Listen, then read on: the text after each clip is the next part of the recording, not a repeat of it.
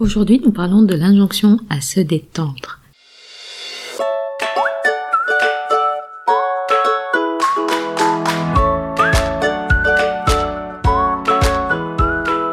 Vous écoutez Boom, le podcast qui vous propose des alternatives nuancées à l'injonction au développement personnel.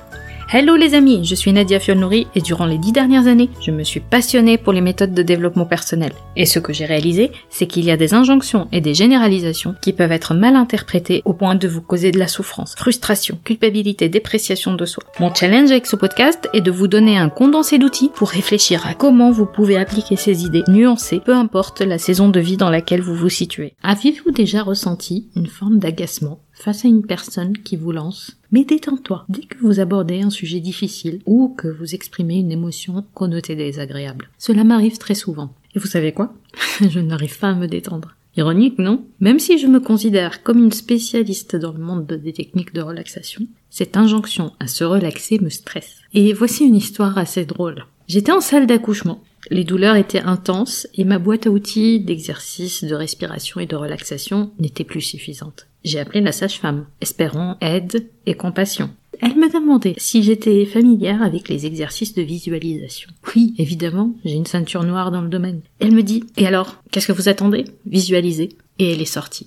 Intéressant. Bon, c'était très agaçant ce jour-là. Dire à quelqu'un de se relaxer ne relaxe pas. Affirmer à quelqu'un qui a besoin d'aide que la visualisation marche bien n'aide pas. Croire qu'il suffit de penser à la relaxation pour se détendre relève de la pensée magique. Les bienfaits de la relaxation sont multiples. Ce n'est pas moi qui vais vous dire le contraire, n'est-ce pas? Mais il y a une subtilité, une nuance à apporter dans ce monde qui veut des solutions immédiates. Ce monde où l'on réagit plus qu'on agit. La relaxation se cultive. Je veux dire par là, la relaxation s'apprend, se pratique, devient une forme de réflexe. C'est tout un travail qui demande d'abord une prise de conscience et surtout une pratique quand tout va bien. Vous savez, je fais moi-même l'erreur parfois de proposer ce raccourci. Mais respire et ça ira mieux. Mais que faire si cela ne va pas mieux? Et je suis prête à parier, on stresse davantage et on culpabilise. Le philosophe Alexandre Jolien dit que la méditation n'est pas une baguette magique. En décrivant son expérience de trois ans auprès d'un maître zen à Séoul, en Corée du Où il a pratiqué la méditation plusieurs heures par jour pendant ces trois ans. D'ailleurs, il raconte cette aventure dans son livre Vivre sans pourquoi. Alors vous devez vous demander si on doit se relaxer ou pas. Et si vous m'écoutez depuis le début, vous vous en doutez, il n'y a pas de réponse tranchée. Est-ce qu'on se détend pour bien faire? Ou est-ce qu'on se détend parce que c'est tendance? Ou bien est-ce qu'on se détend pour un résultat, une sorte de performance? Personnellement, j'aime respirer consciemment. Et j'aime l'idée de transmettre ce super pouvoir aux personnes qui me demandent de l'aide. Mais j'ai réalisé quelque chose d'important. Pour réussir à être complètement dans la détente, il faut absolument arrêter de vouloir se détendre. Parce que le problème est le suivant. Nous avons des pensées, des émotions, des déceptions, un trop plein de quelque chose, un manque d'autre chose. Parfois, chercher à se détendre ou répondre à l'injonction de se détendre multiplie encore plus les tensions. Parce qu'on va cultiver cette pensée qu'il faut se détendre, que c'est obligatoire. Et vous savez pourquoi? Parce que la détente, comme le reste, prend une place et une dimension dans laquelle vous sentez obligé de performer. Et donc, vous pouvez vous faire confiance, vous n'allez pas arriver à vous détendre. Alors qu'est-ce qu'on fait? Ce que j'explique souvent aux personnes à qui j'enseigne ces techniques est très simple. Commencez toujours par cultiver ces pratiques avec la patience du jardinier. Pratiquez la détente quand tout va bien, pour se connecter au ressenti sans attendre de résultats. Je donne souvent d'ailleurs l'exemple du brossage de dents. Vous n'attendez pas l'apparition des caries pour commencer, et vous vous brossez les dents même quand il n'y a pas de caries.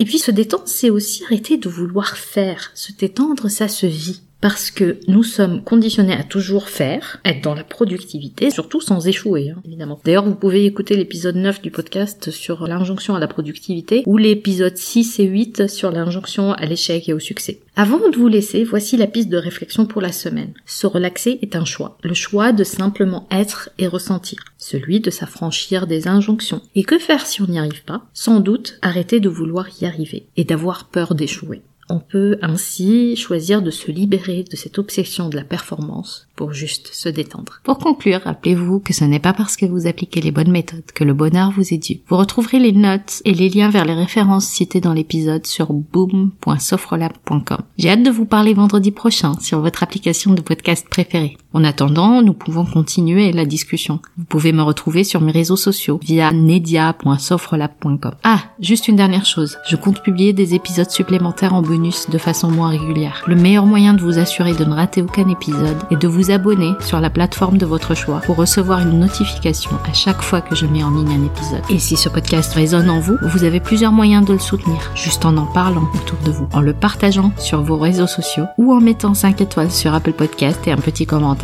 Ça fait toujours plaisir. Un grand merci pour votre soutien et à très vite sur Boom.